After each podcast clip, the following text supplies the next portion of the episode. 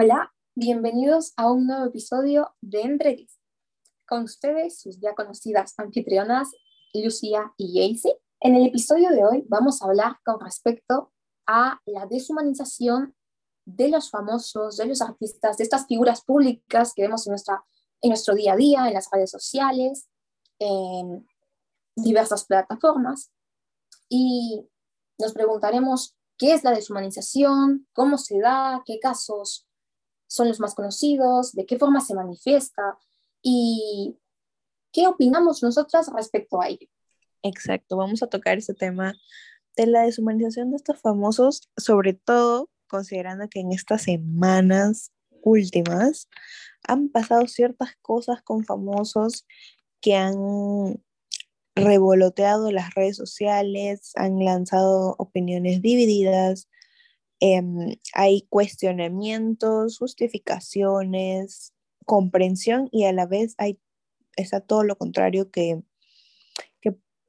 que, nos hace reflexionar y pensar en qué tanto valoramos la humanidad de los famosos, qué tanto la consideramos, qué tanto podemos empatizar con ellos o qué, o qué tanto eh, estamos dispuestos a a entender sus acciones, más no justificarlas, claro está.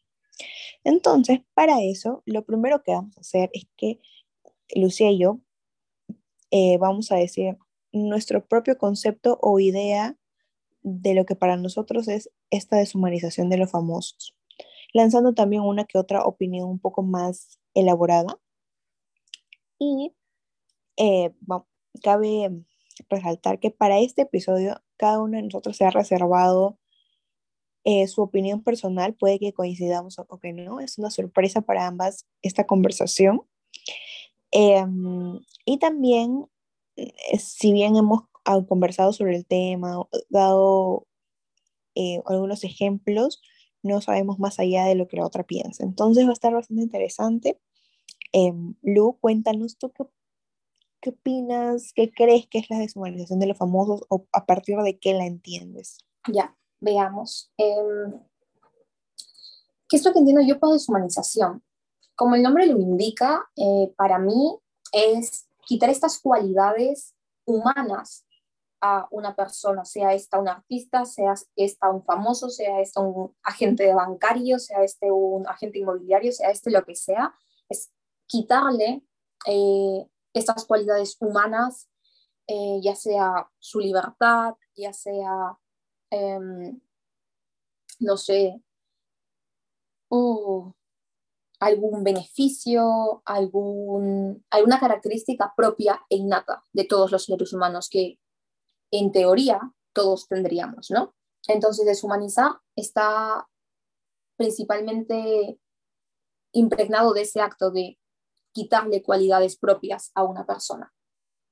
Entonces yo tengo este concepto y lo manejo así desde el cursito este que creo que tú también llevaste, Jaycee, que es Ética en Psicología, donde aprendimos sobre esto y hay una teoría incluso detrás, que es la teoría de la desconexión moral de Bandura. Y allí también trabajamos el concepto de la deshumanización. Eh, entonces es el que más manejo y para Bandura me parece que también es como mm,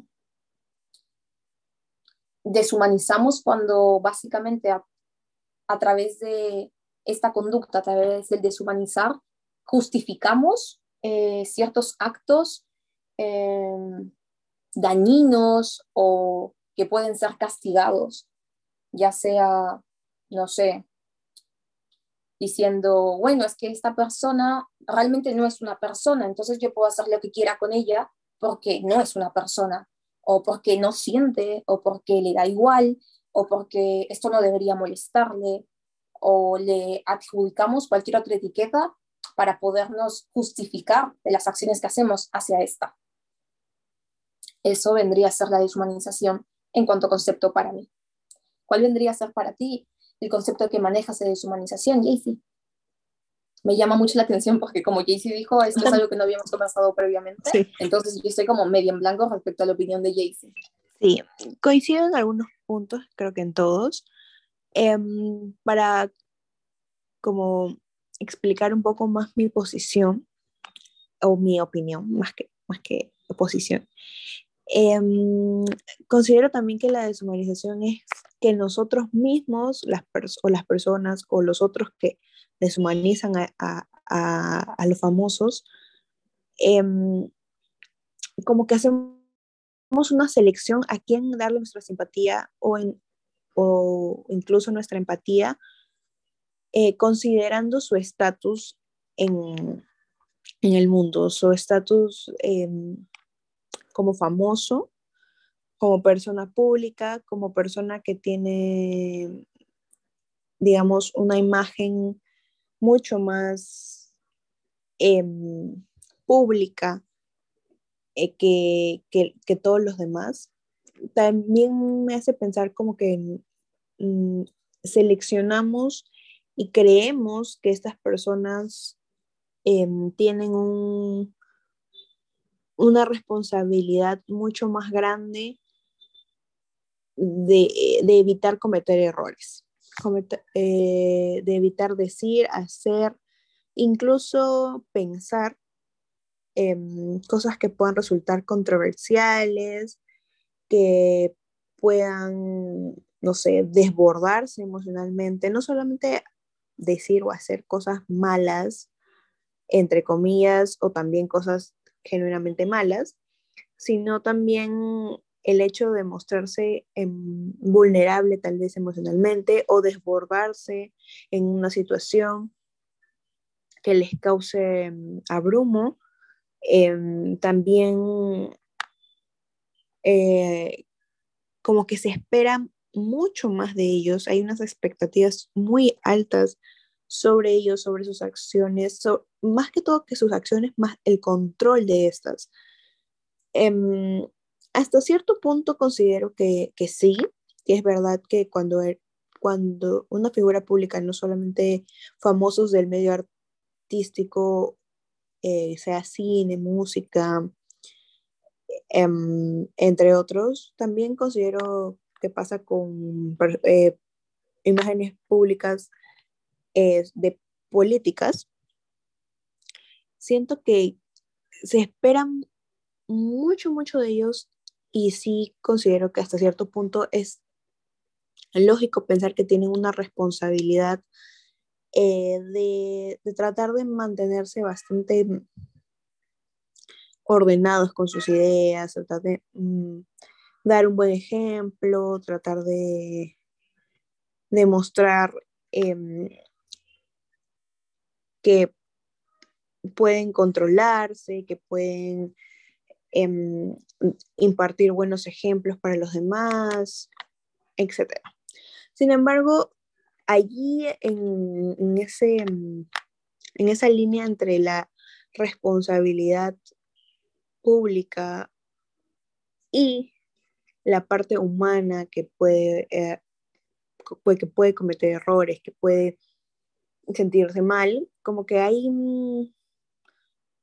no sé, como que no se le, como que la gente selecciona simplemente darle y poner en toda su intención sobre esas personas respecto a su responsabilidad y se nos olvida que puede quebrarse como cualquier otro, eh, para bien o para mal.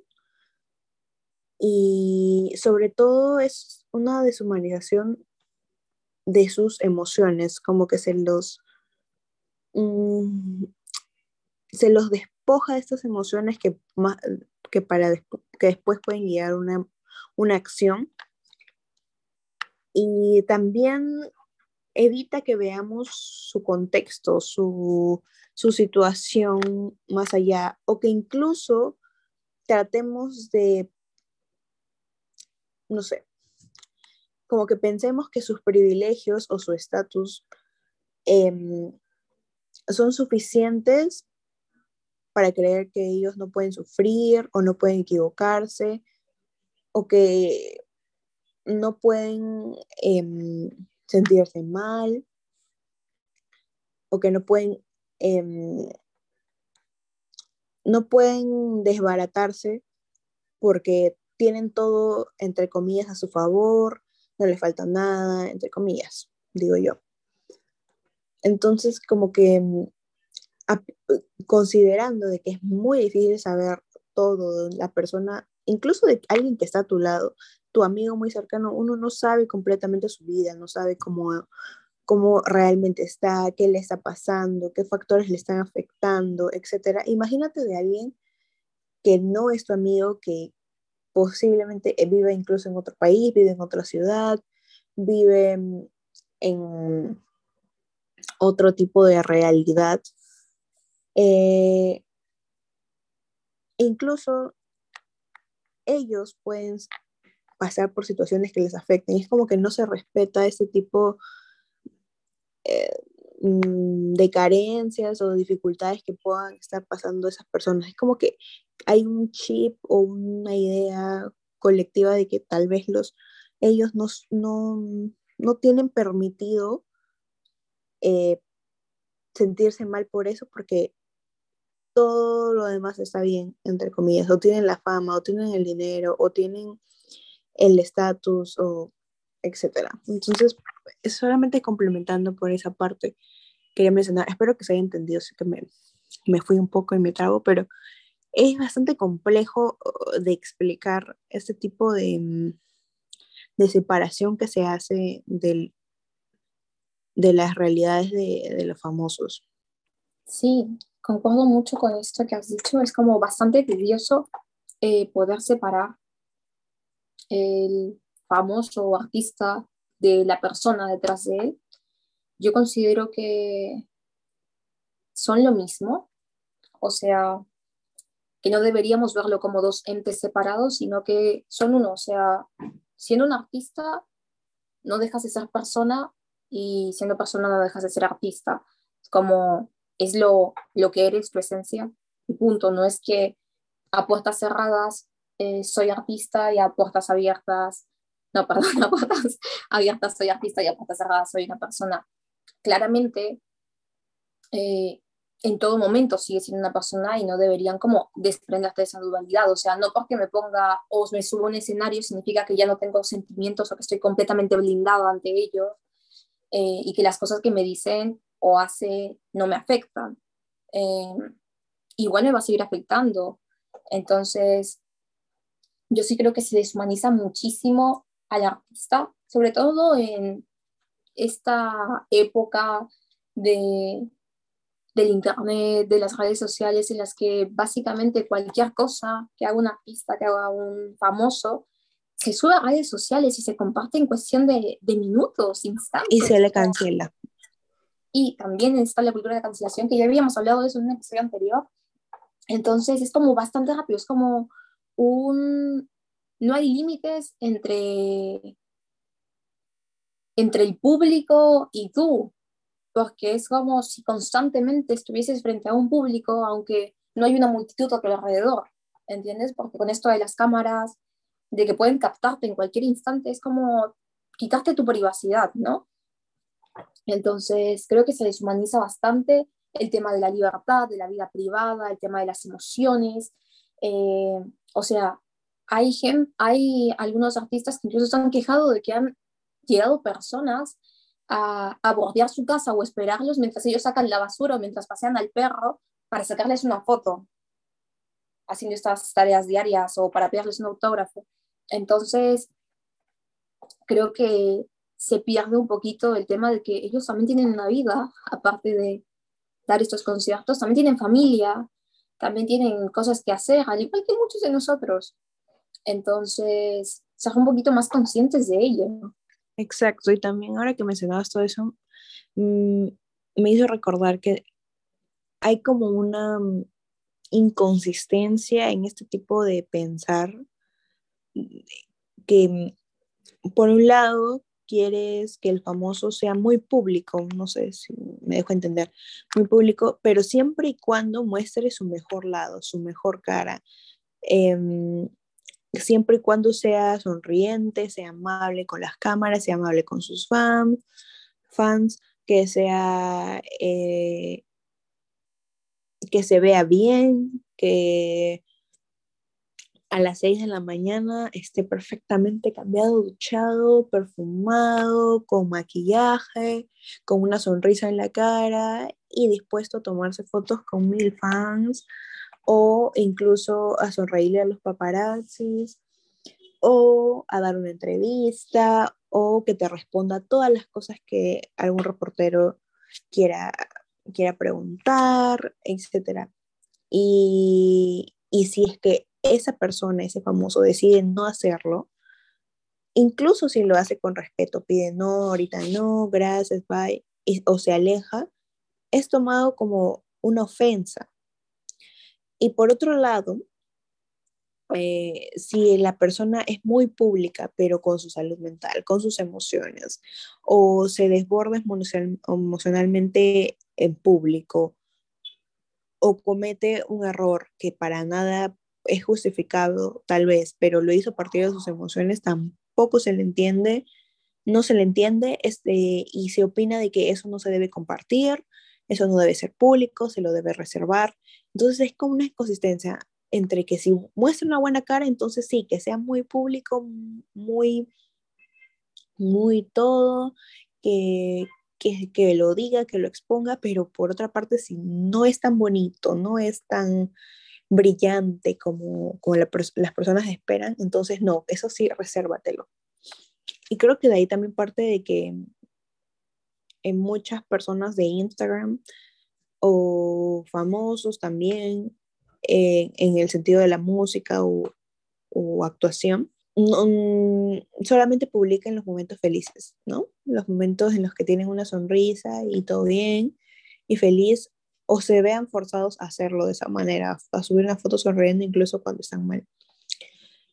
Entonces, eh, no sé, a mí me, me, resuena mucho esta inconsistencia entre lo que se espera realmente. O sea, ¿quieres que sea un personaje público en todo o solamente en, en, la, en las cosas bonitas, entre comillas, o en lo que al público le gustaría ver, pero no con otras cosas que para el famoso pueden ser importantes también.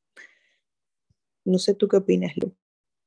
Sí, justo esto que mencionas me hizo pensar muchísimo en el caso de esta cantante de Miley Cyrus. Eh, todos recordamos, o bueno, la mayoría, más o menos. Hannah Montana, nuestra infancia. Nuestra Hannah Montana, exacto.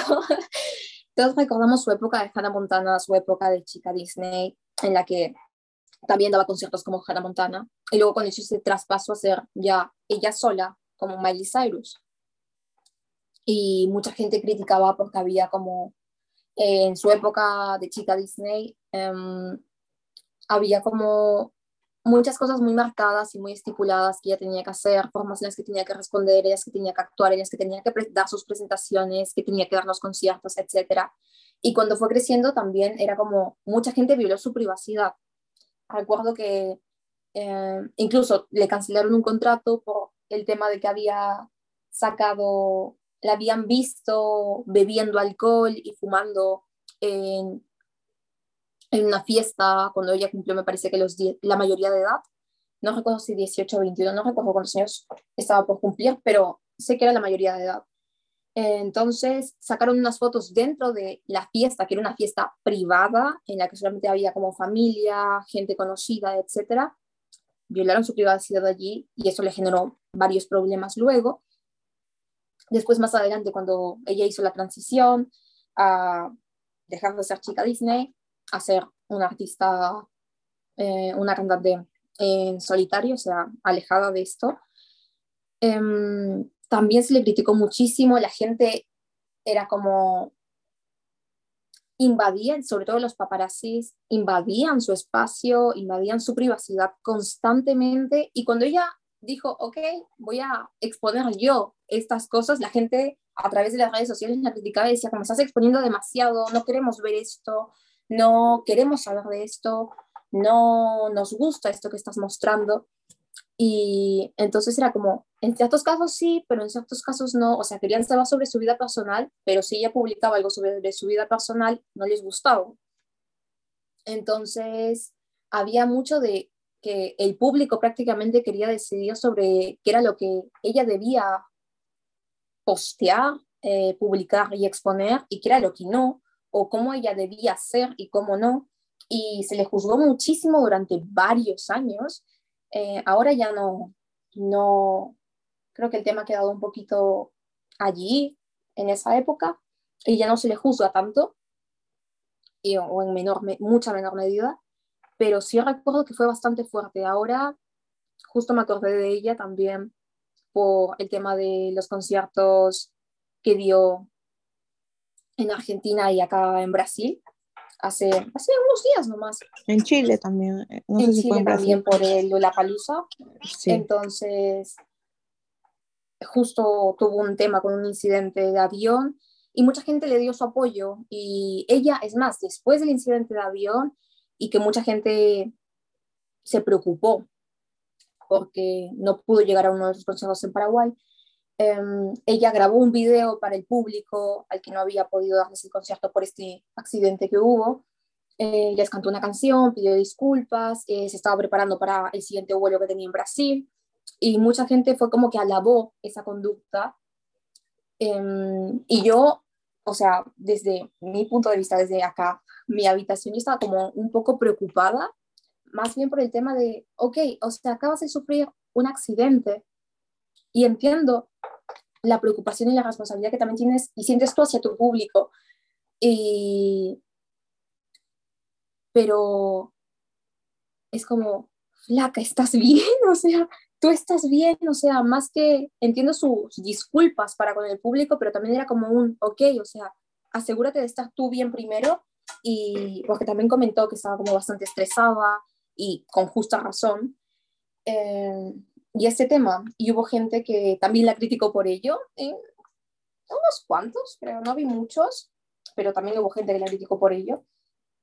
Y así, es algo que también sigue pasando ahora con otros artistas. Sí, ahora que comentaste eso, me hizo acordar em, lo que pasa en la industria, específicamente ahorita voy a hablar de, la industria del K-Pop, que se espera mucho de, los idols, cantantes de grupos. Em, que se espera mucho de ellos, o sea, no importa qué tan cansados estén, cuántas horas de corrido hayan trabajado o no. Y algo específico que siempre veo que las personas como que aplauden en ellos y yo digo, o sea, si no lo hubiese hecho de esta forma, mm, lo estarían criticando. Lo que pasa es que ha pasado muchas veces que idols han tenido han estado enfermos, ya sea una fiebre, un dolor de espalda, un dolor de cabeza muy fuerte, un dolor muscular, incluso lesiones en el cuerpo. Eh, y aún así han dado el show, han bailado, han cantado, etc. Y la gente, bravo, bravo, qué, qué, qué persona tan genial. Em, increíble lo que ha hecho y bla, bla, bla, bla, bla, pero yo siempre me he preguntado, ¿qué pasaría si hubiese decidido descansar o si de la presentación hubiese dicho, ya no puedo y se hubiese ido? O sea, lo hice criticado porque se fue, porque no fue tan,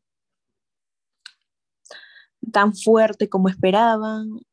O sea, es como, incluso también siento que premian o aplauden el, el sobreesfuerzo, el entonces, creo que es importante tratar también de ver la parte en la que uno se cansa, le duele algo y deja de trabajar. Es verdad que a veces no se puede, las circunstancias no lo permiten, pero eso no quiere decir que esté bien, que sea algo para para premiar, para aplaudir, para felicitar. Es un qué jodidos estamos como sociedad, como en, a nivel económico, a nivel de desarrollo, para que, no sé, nos, nos tengamos que poner en esa situación en la que tenemos que sobreexigirnos, y hablando de todos en general. Entonces también creo que otra cosa que pasa con los famosos es de que mucha gente le dice, pero tú comes gracias a mí porque yo compro tu merch, yo compro tus discos, yo compro las entradas a tus conciertos, yo reproduzco tus videos, yo escucho tu música, me la descargo. Y sí, es verdad, lo haces, ¿ok? Lo haces, y, y qué bueno, porque al fin y al cabo, si lo, de cierta manera, ese famoso te está dando un servicio que es entretenerte, eh, disfrutar de la música que te gusta, em, tienes algo para escuchar, o sea, de cierta manera también obtienes un beneficio, ya sea de ocio o de entretenimiento. Y, y, si, y lo de, eh, no sé, que les compras poleras de ellos o compras álbumes, es porque, es porque tú quieres, nadie obliga a alguien a comprar algo que no, que no quiere. Entonces, igual, a veces em, los, famosos, los famosos eh, no están con buena cara, no están sonrientes, están un poco serios en general, ni siquiera como molestos o algo, simplemente serios, no están sintiéndose bien, o en lugar de preguntarnos, ¿estará sintiendo bien? o hay una razón aparte de que no es un buen artista que por la que esté así, no, sino pensamos directamente que está molesto, que no tiene buena actitud con los fans, que no sabe agradecer y bla, bla, bla. Pero imagina, no sé, yo creo que a todos cuando hemos ido a trabajar alguna vez, hemos ido con mala cara porque nos duele algo, porque tuvimos un mal día, porque mm, estamos de mal humor simplemente. Y no por eso eh, tu jefe te va a decir, estás despedido. o, o te va a decir, cambia de cara porque si no, ya, ya no te vamos a renovar el contrato o etcétera. No, o sea, no es, así, no, es así. Entonces, tú, tú haces un trabajo, es igual que también que tu jefe te diga en el caso de, de que em, entonces ya no te voy a pagar porque no estás mostrando una buena cara, porque no estás dando lo mejor de ti, eh, etcétera. ¿Y tú, tú qué dirías? Pucha, o sea, ponte a pensar que tengo problemas, tengo esto, o sea, puede pasar, pasa en la vida real, puede pasar, sí, pero ¿está bien? No, no está bien, porque todos tenemos días malos, días, días buenos, etcétera. Claro, exactamente eso, o sea, em, como tú dices, los artistas, y los famosos nos brindan un servicio, el cual nosotros consumimos. Ellos no nos obligan a comprar su servicio o a pagar por su... O sea, ellos no nos obligan a comprar o consumir su servicio. Nos lo ofrecen y de las muchas posibilidades y opciones que tenemos, porque no solo hay un artista o dos en el mundo, hay montones. No solo hay uno o dos famosos en el mundo, hay montones. Entonces, si nosotros consumimos el contenido de ese artista, consumimos lo que produce ese artista o ese famoso, es porque de una u otra forma nosotros lo estamos eligiendo. Así que es meramente un tema de em, un servicio que nos ofrecen. Ellos eh, no es como que nos deban directamente algo o que nosotros les, les, estemos haciendo un favor por consumir su servicio. Nosotros consumimos su servicio porque queremos hacerlo. Y ellos producen su música o producen su, arte o lo que sea que produzcan porque quieren hacerlo. Y así. Entonces, quitémonos un poquito, creo yo, eh, la idea esta de que nos deben algo. Porque no es así. Nosotros pagamos por sus conciertos porque nos gusta su música o porque nos gusta su, um, ay Dios, puesta en escena, eh, o porque nos gusta la vibra que nos da o etcétera, lo que sea que nos guste. Y entonces por eso lo pagamos. O sea, no es que porque yo pagué mi entrada tengo derecho a ir y tocar a la artista o subirme al escenario o interrumpirle el show o exigir que sí o sí se saque una foto conmigo exigir que sí o sí me tiene que dar un autógrafo porque yo pagué mi entrada al concierto. El autógrafo, la foto, no venía con tu entrada al concierto. Si el artista te lo está dando, pues bien, bravo, excelente se agradece, pero no viene con tu entrada de concierto. A menos que te saques una entrada de, ay, perdón, de meet and greet o, no sé, una entrada para el backstage, etc. Pero por lo general no viene con tu entrada de concierto. Exacto. Y con todo esto que estamos diciendo, obviamente no nos referimos a que todas las acciones que ellos hacen son justificables o que no cometen errores o que no hacen cosas malas o de que incluso sean personas malas, sino de que hay circunstancias que, hay ciertas circunstancias que pueden causar algún tipo de reacción y acción. Y mm, también hay que ver el contexto, imaginarse a ver si a mí me hicieran esto, si yo estuviera con una cámara todo el día, no me sentiría irritado, o si no pudiera tener privacidad con mi familia o con mi pareja, yo no me sentiría mal, no me sentiría absorbido. A ver, todo de entender. Y algunos pueden decir, sí, pero yo, la diferencia es que yo no elegí ser famoso. Pero hay muy, eso, eso que tiene que ver. Cada uno tiene, em, no, no es que ser famoso signifique ser del público. no, sé qué significa ser, ser y hacer y deshacer todo de forma pública. Eso no quiere decir, simplemente transmiten su arte de forma pública porque de esa forma se, se, se disfruta el arte.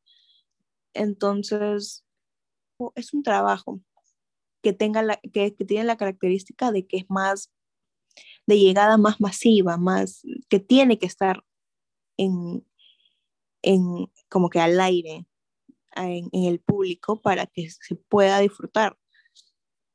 Entonces, es una característica más de tu trabajo que sí viene con ventajas y desventajas que previamente uno puede valorar si lo quiere hacer o no, pero eso no quiere decir que te deban algo, que, te, que seas dueño de ellos. Y volviendo a la parte en la que obviamente esto no justifica acciones malas o que sean malas personas o que sean violentos, malcriados, eh, agresivos verbalmente con, con sus fans, obviamente eso no. Lo que está mal, está mal y se juzga como tal. Eh, sino que también hay ciertas acciones que se critican de forma muy negativa y que realmente tienen un trasfondo bastante lógico para algunos y que es válido y que eh, no, no se puede simplemente esperar perfección por parte de, ellos. Sí, exactamente. Sobre todo me quedo con esto que dijiste antes de terminar, lo de lo que está mal está mal. Y sí, o sea, lo que está mal no está mal solamente para el artista o para el famoso, sino que también está mal para nosotros. Y creo que, como tú dices, o sea, si una persona está con una cámara todo el tiempo o está con un paparazzi siguiéndolo a todas partes 24/7, eh, obviamente tú te vas a sentir incómodo, fastidiado. O sea, si yo tuviese una persona que, que ha llegado incluso casos en los que les revisan los botes de basura, yo también estaría como fastidiado, molesta, como no tengo privacidad, o sea, tengo que tener incluso cuidado con lo que voto porque imagínate, no sé, me voto una etiqueta de algo y es como de la famosa tal consume tal producto de gaseosa o consume tal otra cosa. Es como un poquito descabellado las cosas que llegan a hacer o llegan a hacerle los famosos que ya bordea eh, lo ilógico y lo no permitido, ¿no? Entonces, tengan en cuenta eso. Creo que es algo que muchas veces se pasa por alto porque estamos tan acostumbrados a ver al artista como en su versión más idealizada y más perfecta, que se olvida que tiene problemas reales. Eh, no, problemas reales no, tiene problemas, al igual que nosotros, porque todos nuestros problemas son reales. Em, tiene también una vida, eh, una vida diaria, o sea, más, no vive todo el día en el escenario, no vive todo el día eh, en el set de televisión. Tiene una casa, tiene una familia, tiene amigos, tiene cosas que hacer, tiene planes, tiene etcétera. Entonces, también eso no se tiene en cuenta, también tiene como actividades pendientes, también tiene estrés, también tiene carga laboral, también tiene días buenos y días malos, como tú decías, Jaycee. Entonces, eso creo que es importante remarcarlo. Y Creo que en estas últimas semanas, como mencionabas al inicio, han pasado muchísimas cosas que nos han hecho reflexionar sobre este tema, sobre la deshumanización y también sobre si se debe separar al artista de la persona o si son una, un solo ente o, o no. Ah, lo hemos visto con el tema por y es bien complicado ver eso, ¿ah? porque, mm, o sea, esto que mencionaste de separar al artista de su arte o no, es, no sé, yo tengo una idea mezclada en eso, es, complicado, porque hay ciertos artistas o famosos que yo em, conozco y, y, es como, wow, hay, han hecho tantas cosas cuestionables y para mí malas que no van con mis valores, no van con las formas que creo, que, que las cosas que creo y, que trato de respetar. Y digo, pucha, se me hace muy difícil, pero también me gusta una película de ese artista, o también me gusta cómo actúa, y también, o me gustan sus canciones. Y de cierta manera, si bien te puede gustar, porque eso es algo que no puedes controlar, por así decirlo, a veces eh, consumir su música o sus videos o sus cosas, de cierta manera, es una forma de apoyarlo. Entonces, mm, es algo controversial, no tengo una idea establecida sobre eso, pero sí es complicado. Eh, iba a decir que sí, yo también considero que es bastante difícil hacer esta separación. O sea, incluso yo aún no tengo una idea o una opinión tajante respecto a separar el artista de la persona o la persona del artista. Para mí creo que depende mucho de cada contexto y de cada situación en particular. Por ejemplo, mi experiencia. Em, está este actor, eh, Jacob Elordi, creo que se llama, que salía en... Bueno, tiene algunas películas en Netflix y también sale en Euphoria. En Euphoria. sí, exacto. Entonces, em, este actor tiene un papel en Euphoria como un controversial, ¿sí? Entonces, hay muchas personas que ahora ya no ven al actor en sí, o sea, a Jacob, sino que ven al personaje de la serie y es como lo ven como Nate. Y lo juzgan como tal y hablan de él como si fuese el personaje este y lo juzgan por ello y es como de, no, o sea, estas actitudes que tiene la serie probablemente también las tenga en la vida, en su vida diaria, en su vida cotidiana y tratan de encontrarle como cositas o semejanzas con el personaje o le, le añaden características del personaje. Entonces llega a ser como, ok, en estos casos creo que no son lo mismo, o sea, los, los personajes y los actores no son lo mismo, o sea, un actor interpreta un personaje, pero un actor no es el personaje, ¿sí? Entonces, creo que en esos casos es como, ok, sepáralos, sepáralos, por favor, eh, porque ya llegan a un extremo en el que resulta hasta enfermizo, y luego hay otros casos como, no sé, eh, vamos a poner este pintor que me encanta, eh, Gustav Flint, que pinta eh, El beso, que es una pintura bastante linda. Este tipo, que vivió hace montones de años y que ya lleva años fallecido también, em, tiene un montón de obras preciosas que son están expuestas en distintos museos y que están increíblemente valoradas, pero eh, después de varios años de investigación sobre sus obras, sobre su arte, sobre todo, lo, hubieron algunas acusaciones hacia él de que tenía conductas pedófilas en su época. Entonces, yo digo, ok, han pasado tantos años de aquello, aún se le debe seguir juzgando eh, como persona por estas cosas que hizo, cuando, o sea, ya está fallecido, y tu arte sigue representando ello, entonces a mí me genera ahí como una ambivalencia, porque a mí me gustan sus pinturas, y yo dejé de consumir eh, como ciertas galerías que presentaban eh, historia de él o imágenes o pinturas de él por este tema, porque me, generaba mucha controversia interna, como un conflicto allí de, de moral. Yo creo que, bueno, primero, sus, sus pinturas tienen algo que ver con la pedofilia o con las personas a quien abusó, o son pinturas como de otra cosa.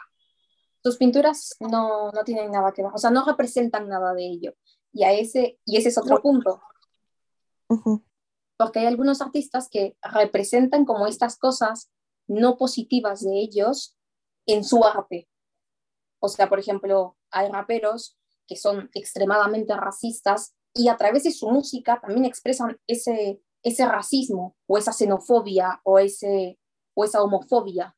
Entonces, en esos casos es como la persona y el artista totalmente match up mm, es complicado, pero yo diría que sí, es un artista que ya no está en esta vida y el hecho de que tú consumas sus, figuras, no, perdón, sus pinturas o vayas a exposiciones o incluso compres una de sus obras, ya no lo beneficia a él de manera directa. O sea, ya él ya no obtiene un beneficio directo de eso ni, ni lo estás enalteciendo, simplemente queda como un respeto a la obra, pero creo que causa mayor conflicto si está vivo y te recibe de manera más directa ese beneficio que tú le das al consumir su, su arte. Entonces, no sé, yo pensaría que en, en este caso específico has comentado que no, no deberías como que dejar de disfrutar esas obras porque ya no recibe un beneficio directo, esa persona ya no está aquí, ya no se beneficia ni tampoco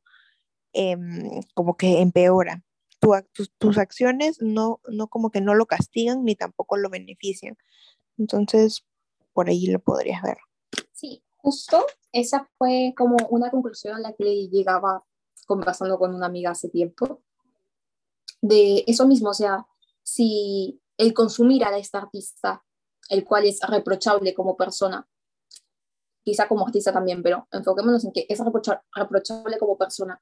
Si tú consumes esta artista, le sigues dando beneficios, o sea, le sigues generando algún tipo de beneficio, sigues consumiendo, sigues haciendo que este sea, sigues dándole como pantalla, pongámosle.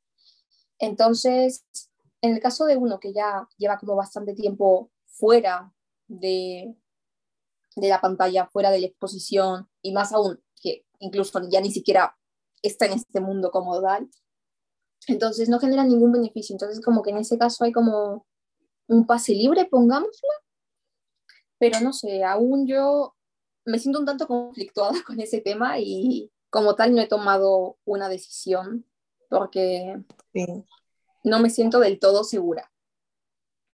Sí, de todas maneras, eh, sí, te entiendo totalmente porque me ha, me ha pasado, que si bien es cierto, con personas que todavía, con artistas que todavía están vivos, pero te entiendo totalmente ese sentimiento de, ah, siento que estoy apoyando a lo que no está bien. Em, y bueno, ahora que conversamos de todo esto y ya para ir un poco cerrando, vamos a centrarnos en algo que ha pasado esta semana. Ha pasado dos cosas o tres que me dijo Lucía, pero solo sé de dos, que más o menos quiero saber a modo de chismecito y aprovechando el pánico. ¿Qué opinas sobre lo que pasó? Uno, antes de ayer con Will, Will Smith y Chris Rock, creo. No sé si así se llama el, el, comediante, no recuerdo. Y también lo que ha estado pasando con Doja Cat y em, sus fans de Paraguay. Y creo que me mencionaste un caso más, pero no lo recuerdo. O sea, así, a grosso modo, ¿qué opinas? Porque yo también estoy conflictuada en ese tema. Por, específicamente que de lo que he escuchado más y he leído más es lo que pasó con Will Smith y Chris Rock. Y estoy en este de que no me pareció nada bien lo que hizo Will Smith. No creo que la violencia haya sido necesaria y, y tampoco, y menos de una manera tan pública en, en un contexto formal pero por otro lado tampoco me pareció correcta la broma que hizo el Chris Rock, creo. Mm, me pareció que estuvo fuera de lugar, de muy mal gusto, no se lo pensó, no tuvo el mínimo de respeto, eh, no se disculpó con la persona a pesar con, con la esposa de Will, incluso cuando ella mostró un desagrado inmediato a su broma, eh, continuó riéndose, entonces, me pareció que ambos estuvieron muy mal. Obviamente la violencia no se justifica. Em, creo que Will pudo haber hecho llegar su molestia de otra forma. Y si quería hacerlo como que de una forma inmediata, acercarse, sí, tal vez decirle, esta broma no me parece, pero por favor, discúlpate con mi esposa y piénsate bien tus bromas, bromas entre comillas, antes de hacerla, entre otras cosas que pudo haber hecho. Em, y el, otro comediante, hasta el momento, hasta ahorita, yo, no, yo sé que Will se ha disculpado públicamente por medio de sus redes sociales, pero el, el comediante no, es como que para gran parte de la gente él ha quedado como víctima. Y, y no, no, hay, no, se espera una, no se espera una disculpa por parte de él, no para Will, sino también, sino para su esposa, que fue, son dos cosas distintas. Una cosa es lo que hizo mal esta persona y otra es la cosa mala que hizo Will. Que puedan tener algún tipo de conexión, sí, pero no, no, no creo que debamos verlo como un solo evento, sino como dos cosas que pasaron y que estuvieron mal. Concuerdo totalmente con lo que has dicho. Y hay algo que quería comentar con respecto a este tema, porque a mí me parece que, como tú has dicho, son dos cosas que han sucedido en el mismo evento. O sea, hablando de esta situación con Java, la esposa de Will Smith, Will Smith y Chris Rock. Entonces, aquí ocurrieron dos cosas. Una fue, una fue la, la falta de respeto y, que tuvo Chris Rock, no, Chris Rock hacia, hacia Java. Y la otra fue el tema de la agresión física de Will Smith hacia Chris Rock. Lo de la agresión física se ha comentado en todas partes y creo que ya muchos de ustedes saben. Mi opinión, al igual, al igual que la de Jaycee, es que la violencia física no va a llegar a solucionar nada. Es más, la violencia no llega a solucionar nada. La violencia no se acaba con violencia y es una decisión que mantengo, una opinión que mantengo. La violencia no se acaba con violencia y creo que hubieran, pudieron haber existido otras formas de solucionarlo. Quizá para Will esa fue la que encontró en el momento, la que creyó más conveniente, quizá sus emociones se sobrepasaron y fue la respuesta automática que tuvo. No lo justifico y pues no creo que esté bien. Sí, pudo haber tenido sus motivaciones como tratar de defender a su esposa, pero creo que habían otras formas para hacerlo. Eh, pudo haber llamado al comediante este y decirle que le estaba faltando respeto a su esposo o pedirle que se retracte con respecto al comentario que había hecho, etc. Hubieron otras posibilidades. Eh, y con respecto a lo otro, que es la falta de respeto, creo que muchas veces se le exige, esto tiene un trasfondo desde mi punto de vista y también por las cositas que he estado leyendo, creo que tiene un trasfondo porque siempre es como, se critica mucho la, la, apariencia de las mujeres en ese tipo de eventos, em, pero muy fuertemente, y es como las mejores vestidas o las peores vestidas de los Oscars, las mejores vestidas o las peores vestidas de alfombra roja, y siempre hacen esta comparación, pero cuando los hombres mm, un poquito más eh, lo pasan por agua, por agua tibia, ¿no? Entonces, creo que aquí también hay un tema de los estándares de belleza, de la mm, visibilización de la violencia que sufren las mujeres a través de estos estándares de belleza. O sea, la mujer tiene alopecia, que para los que no saben es una enfermedad, una condición en la que el, el sistema inmune se ve afectado y hay pérdida del cabello, que no es por completo, sino que es por partes, es eh, paulatina con el paso del tiempo se va haciendo cada vez más, más evidente. Entonces, no es que ella llevase el cabello rapado porque quisiese llevarlo rapado. Y si hubiese querido llevarlo rapado, tampoco es que hubiese habido nada malo. Pero el tipo básicamente usó esto, que es su imagen física, su, su apariencia, como una broma. Que, por cierto, yo ni considero que haya sido una broma. Eh, creo que fue una falta de respeto en su totalidad, pero él trató de utilizar esto como una herramienta para hacer reír al público, para... Además que fue totalmente innecesario.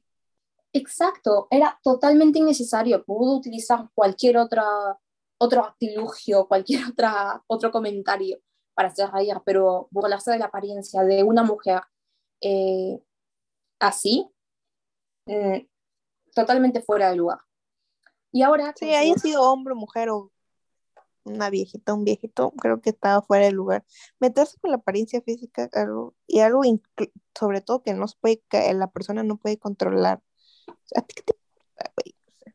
Güey, ya estoy hablando como mexicano, increíble. Perdón la interrupción. no, o sea, sí, creo que, como tú dices, sin importar a quién hubiese sido, si hubiese sido hombre o mujer, un ancianito, etc. Pero a lo que voy es que acá hay un tema mucho más profundo, porque hay cosas que se esperan estéticamente de las mujeres de color, como que lleven rastas o que lleven, no sé, ciertos tipos de peinado, y hay una presión muy fuerte por ello, sobre todo en los medios estadounidenses, eh, que si no te ves como el ideal de, de mujer eh, afrodescendiente, es como te ven y te cancelan. mucha controversia allí. Y también hay una lucha muy fuerte por las invitaciones eh, a personas afrodescendientes dentro de la industria eh, artística en Estados Unidos, en Hollywood, etc. Entonces, por eso hago como referencia a este punto específico. Pero ya, ahora pasando al otro tema, que es sobre eh, los fans paraguayos y Doja Cat. Doja Cat, sí. Dios santo, se ha armado ¿Qué opinas? un Madrid. No sé mucho. Sí, sí he visto. No sé mucho del tema, pero eh, estoy como confundida. No sé si es una confusión, un malentendido o, o de verdad como que hizo algo mal. A ver, tú, me, tú sabes mejor el chisme, Lucía. Ya, para esto eh, yo me enteré del chisme, del chismecito así por Twitter, porque entre la gran, pues, la gran cantidad de personas que sigo en esta red social, eh, la mayoría son de Argentina, Paraguay, Uruguay, algunos de Chile. Entonces es como, me entero de muchas cositas que pasan por allá, ¿sí? Y por eso también seguía Dodia Cat eh, en Instagram y en Twitter. Entonces, em, uno de estos días estaba como revisando y vi que había gente comentando como lo que pasó con Doja Cat, ¿no? Entonces, eh, habían tweets de Doja haciendo referencia a que ah, nadie había estado... Espérense, espérense, vamos a acomodar la historia. Todo empezó así, ¿ya? Doja Cat llegó de... Llegó al aeropuerto em, con una capucha, los lentes de sol, la mascarilla, una gorra, prácticamente irreconocible, no se le veía, eh. Eh, no hizo mucho anuncio sobre su concierto, sobre el concierto que iba a dar en Paraguay. La gente le estuvo esperando con muchas ansias porque como saben, o sea, para las personas que viven en Latam, es muy difícil que los artistas vengan hasta, hasta aquí, que vengan y den conciertos aquí. Es como algo que esperamos con muchas ganas, con muchas ansias y que nos hace muchísima ilusión, porque no es algo que tengamos todos los días. Entonces en Paraguay, lo mismo. La gente estaba esperando el concierto de Doja, había pagado por su entrada, había estado allí y todo allí sin problema. Eh, el clima en Paraguay se puso bastante complicado, o sea, hubo tormenta, hubieron rayos, truenos, una lluvia terrible, o sea, las calles estaban inundadas. Entonces, Doja llegó a la mañana y el día del el mismo día del show, ella tenía un show a las 9 de la noche, 9 y 20, si no me equivoco, y la gente estuvo, o sea, desde que ella llegó al hotel, la gente estuvo allí esperándola, eh, cantando sus canciones, llamándola, eh, pero ella no, no salió. Empezó el mal clima con lluvia y todo, entonces se cancela el show de ella de las 9 de la noche. Ella eh, organizó una fiesta privada en un bar allí y supuestamente lo que dicen, esto no está 100% confirmado, es que ella pidió al gerente que las personas que fuesen a atender, o sea, meseros, mozos, como les llamen, eh, no se dirigiesen a ella, o sea, no le dirigiesen la palabra y que tampoco la mirasen en los ojos. Entonces dijeron como, bueno, siguieron haciendo sus cosas, atendieron, atendieron su evento privado, era una pequeña fiesta, ella subió, se quedó todo el día en su hotel, no salió a ver a los fans ni nada, y la gente dijo, bueno, ese día fue terrible porque, como digo, la lluvia estaba muy intensa, entonces habían inundaciones, o sea, habían autos que iban como casi cubiertos de agua, eh, el clima estaba terrible. Todas las cosas del evento habían sido casi destruidas por la lluvia y el mal clima. Y al día siguiente eh, hubo gente también, nuevamente, o sea, arriesgando y poniendo en peligro sus vidas, eh, afuera del hotel de Doya, también como esperándola. Muchísima menos gente que el día anterior, pero hubo gente. Entonces, allí quedó el tema, o sea, hubo gente quejándose un poco por el tema de que Doya no había salido, no los había recibido, no había siquiera saludado, sacado la manito, etc. Pero eso no fue el poco del conflicto con Doya, sino que al día siguiente, que Doya ya se iba a ir para su viaje a Brasil, porque tenía un concierto en Brasil también, ella tuiteó como, em, no hubo ninguno de ustedes, o sea, mi concierto se canceló y no estuvo ninguno de ustedes afuera esperándome, ni una sola persona, como al día siguiente, ¿no? Y la gente se quedó como... Y todo como, what the fuck. Literalmente la gente se quedó como, what the fuck? O sea, nosotros estuvimos allí, estuvimos allí incluso bajo la lluvia, porque estaba lloviendo y la gente estaba esperándola fuera del hotel con lluvia encima, o sea, con tormenta. y la gente estaba como indignada.